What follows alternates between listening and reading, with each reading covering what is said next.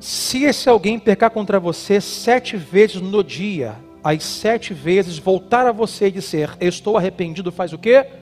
Perdoa-lhe. Esse é um discurso que lembra Mateus 18, 14, daquela história de Pedro. Quantas vezes nós temos que perdoar? É a mesma intenção. Os caracteres do perdão, algum deles. Número um, o perdão deve ser ilimitado. Ilimitado. Jesus diz: se sete vezes no mesmo dia, o que é praticamente incomum, alguém te ferir sete vezes no mesmo dia, sabe o que você faz? Perdoa. A ideia é que não é numérica. Sete, hein? Se for oito, ó, manda ele embora. Divórcio. Na oitava acabou. Não é isso que diz o texto.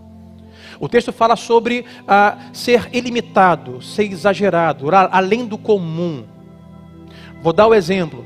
Se você der uma topada com um dedinho na beira do sofá, de manhã quando acorda, aí tu volta para levar o café para mesa, dá outra topada. Aí no almoço dá outra topada no sábado. Aí dá uma quinta topada. Antes da sétima, ou tu já perdeu o dedinho, se não, tu vende o sofá ou troca de lugar porque é incomum. É sobre isso que o texto diz. O nosso perdão deve ser ilimitado. Nunca diga, eu já perdoei o suficiente. Vou perdoar de novo. Para mim já basta. É ilimitado. O perdão de Deus é o nosso limite. Pastor, qual é o limite do perdão? O perdão de Deus. Quantas vezes Deus nos perdoou, nos perdoou, nos perdoará? Não tem limites.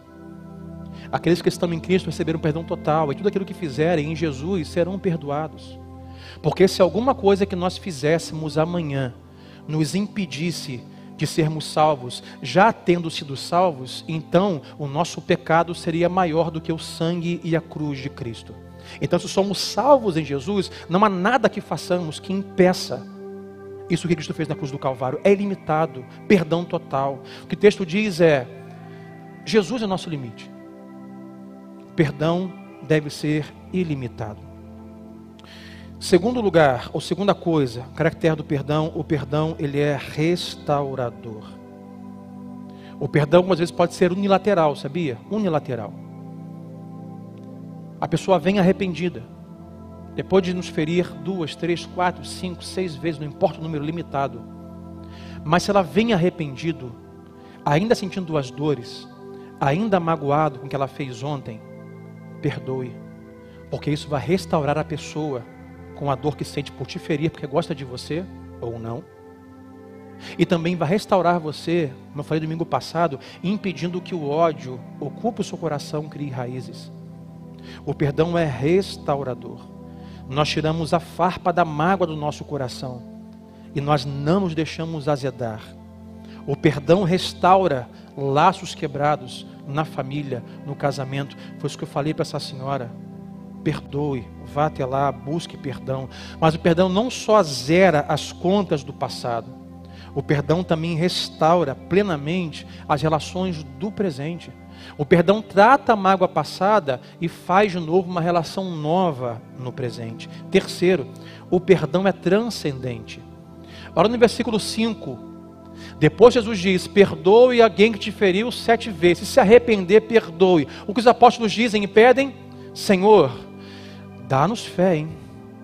Porque humanamente falando, nós teremos dificuldade de perdoar continuamente, ilimitadamente. Por isso C.S. Lewis diz: é muito fácil falar de perdão. Difícil é quando temos alguém para perdoar. Então nós precisamos da transcendência de Deus, precisamos de algo fora de nós. Nós precisamos que Deus nos dê fé, que o Espírito Santo nos dê as munições corretas nos dê a paz que precisamos, nos dê a humildade. Olha o que nós lemos lá em Paulo em Colossos, esse 13, 13, versículo 12 e 13. Meus irmãos, nasceram de novo. Então, façam uso da humildade, façam uso do amor, façam uso da compaixão. E muitas vezes nós não vamos conseguir naturalmente exercer sempre isso.